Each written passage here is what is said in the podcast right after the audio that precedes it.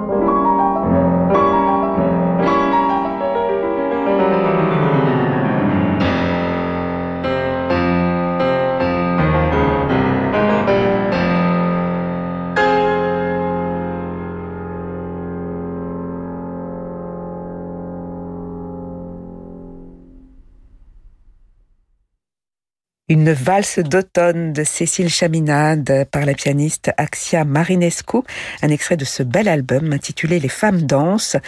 Axia Marinescu sera donc en récital ce dimanche à 11h Salgavo avec ce programme entièrement féminin et entièrement placé sous le signe de la danse. L'Or Maison sur Radio Classique. Bonsoir Lionel Bringuier. Bonsoir.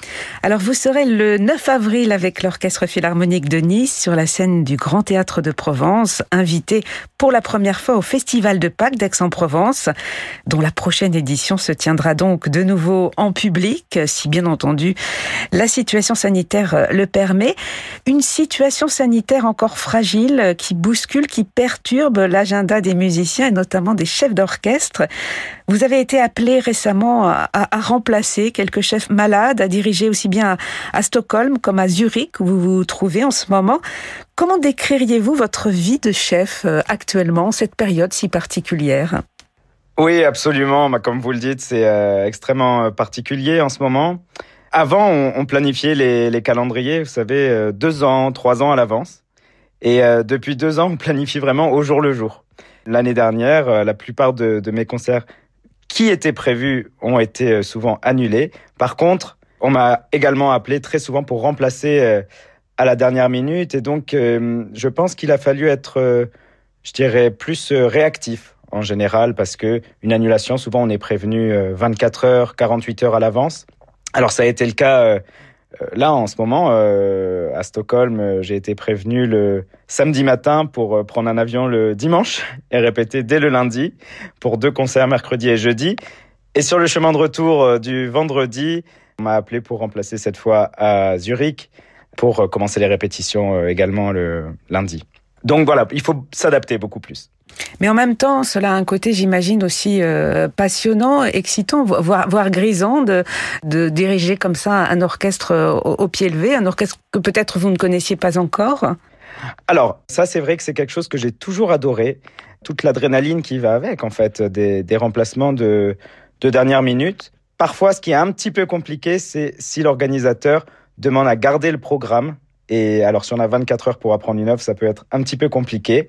Mais bon, on se jette euh, corps et âme dans, dans la partition et on, on étudie euh, tout le temps qu'il faut. Alors on vous retrouvera, je le disais tout à l'heure, le 9 avril au Festival de Pâques d'Aix-en-Provence. Qu'est-ce que représente pour vous euh, cette invitation au Festival de Pâques où vous dirigerez, je crois, pour la première fois hein?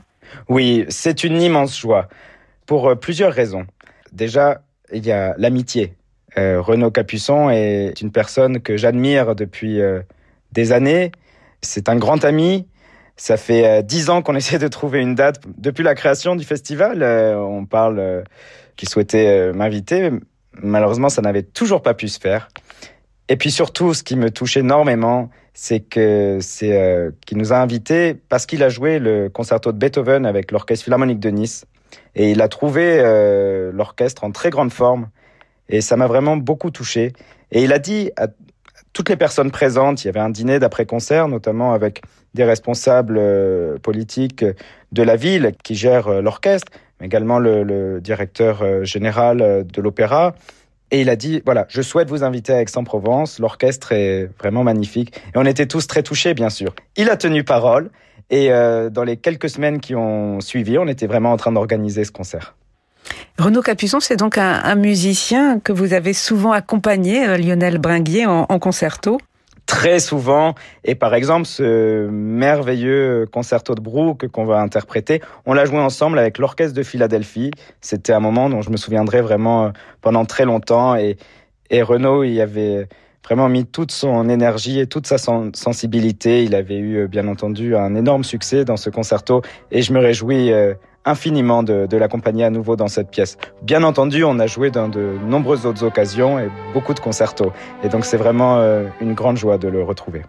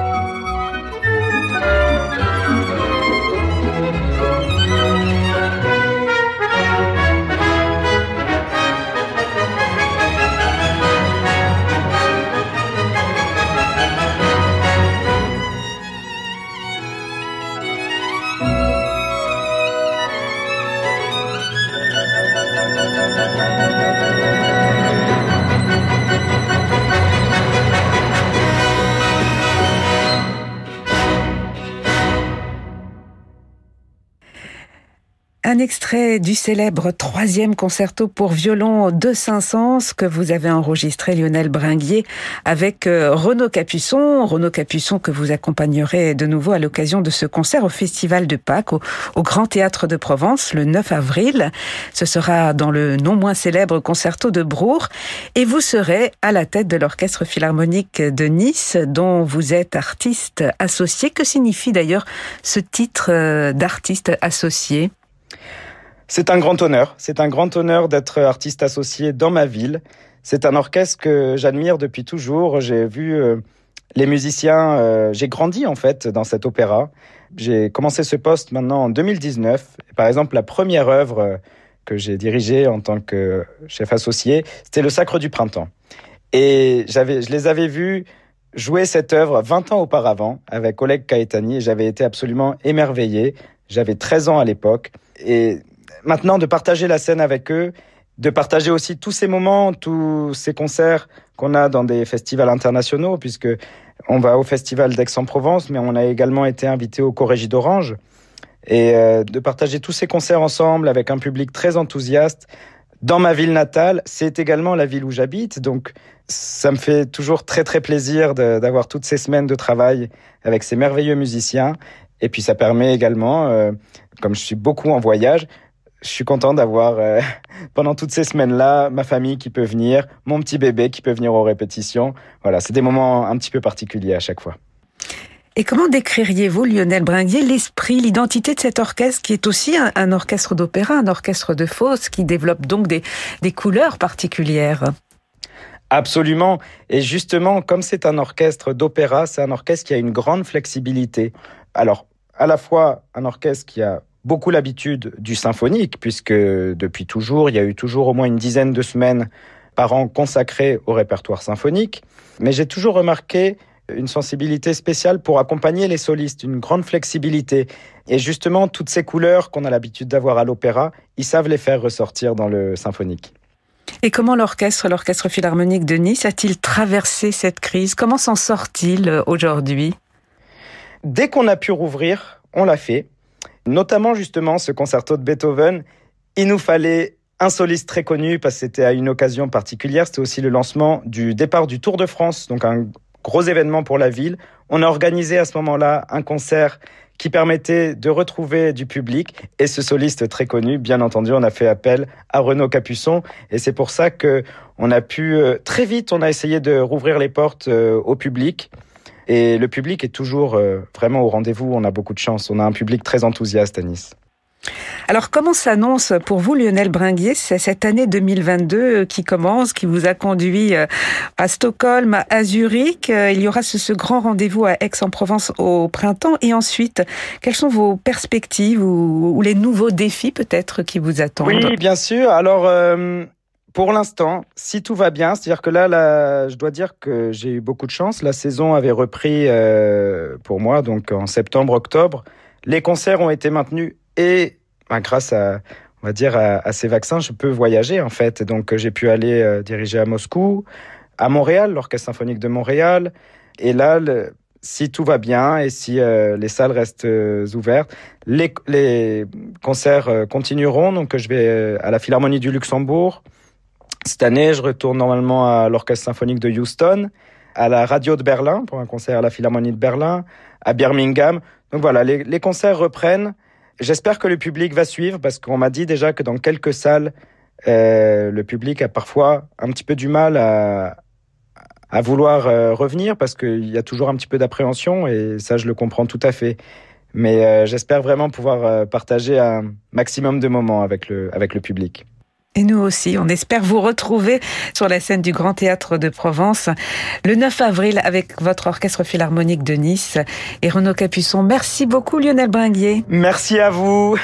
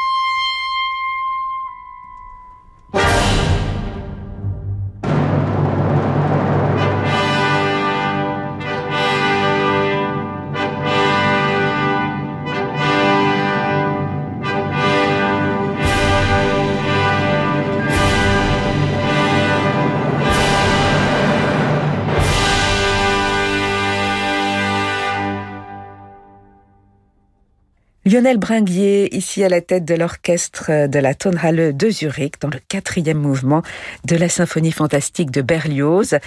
Lionel Bringuier qui sera donc le 11 avril au Festival de Pâques d'Aix-en-Provence avec l'orchestre philharmonique de Nice. Le Festival de Pâques dont l'édition 2022 se tiendra du 8 au 24 avril. Le coup de cœur de la Croix avec Emmanuel Giuliani. Bonsoir Emmanuel. Bonsoir Laure. Alors vous nous emmenez à Hambourg cette semaine fêter le cinquième anniversaire de la Philharmonie de l'Elbe. Exactement, et le temps passe, et c'est vrai qu'on a quelques peines à imaginer que cinq années se sont en effet écoulées déjà depuis que l'Elbe Philharmonie a ouvert ses portes au public. Après une genèse architecturale et surtout financière, il faut bien le dire, assez mouvementée, ce paquebot musical est rapidement devenu l'un des emblèmes de la ville, si bien qu'on la désigne désormais sous son petit nom Delphi, un petit nom presque tendre, pour bien marquer sa familiarité et son inscription dans le quotidien de la ville de Hambourg et de ses habitants. Pour la petite histoire, on rappellera qu'en 2013, au creux de la vague de ce projet, le maire de l'époque, le maire de Hambourg à l'époque, un certain Olaf Scholz, celui qui est justement devenu le nouveau chancelier allemand prenant la succession de Angela Merkel, avait relancé un chantier qui alors semblait endormi, sinon compromis. Et ensuite, en revanche, Emmanuel, tout s'est accéléré. Hein. Tout s'est accéléré jusqu'à donc cette inauguration il y a cinq ans, inauguration spectaculaire d'un bâtiment qui l'est tout autant, dessiné par les architectes Herzog et Demeron, et la mise en marche notamment de ces immenses escalators futuristes et magnifiques menant à la plaza comme on la nomme, cette plaza qui donne accès à la salle de la Philharmonie et qui domine la mer dans un point de vue étonnant. L'Elphi donc est devenue une étape européenne de choix pour les grandes tournée symphonique, évidemment perturbée ces, ces derniers temps depuis la crise, mais on sait que l'avenir va être meilleur, mais aussi la résidence d'un orchestre maison qu'on entendra dans quelques minutes, une salle de musique de chambre, une programmation d'orgue et j'en passe. L'Elbe Philharmonie est aussi visitée, arpentée pour l'exceptionnelle sophistication de son architecture et surtout ce souci du moindre détail qu'ont voulu ses concepteurs pour montrer au public qu'absolument tout a voulu être pensé pour à la fois bien l'accueillir, jusqu'à ces mosaïques élégantes aux couleurs hardies et acidulées dans les toilettes, l'accueillir et l'émerveiller. Alors on pourrait se dire que ce sont des détails, mais en fait non, quand on pense que l'ambiance d'un lieu n'est vraiment pas étrangère à la manière dont avant et après le concert, on anticipera puis on prolongera l'expérience musicale. Alors pour ce moment, cette saison d'anniversaire, Esa Pekka Salonen est au programme ce soir et demain, puis dans les jours qui viennent, une soirée donc anniversaire de l'orgue par Iveta Apkalna, puis la venue de Nathalie Stutzmann à la baguette, ou celle encore de Kent Nagano, un habitué de Hambourg, puisqu'il est à la tête de l'autre grand orchestre symphonique de la ville. Beaucoup d'autres soirées. Ce que je viens de vous dire n'est qu'un échantillon de, cette, de ce menu anniversaire des 5 ans de l'Elbe Philharmonie et sans donc oublier la mise en valeur de l'édifice lui-même à travers un programme d'exposition, de performances artistiques et autres mises en lumière. Donc je crois tout ça en Hambourg devrait être notre ralliement.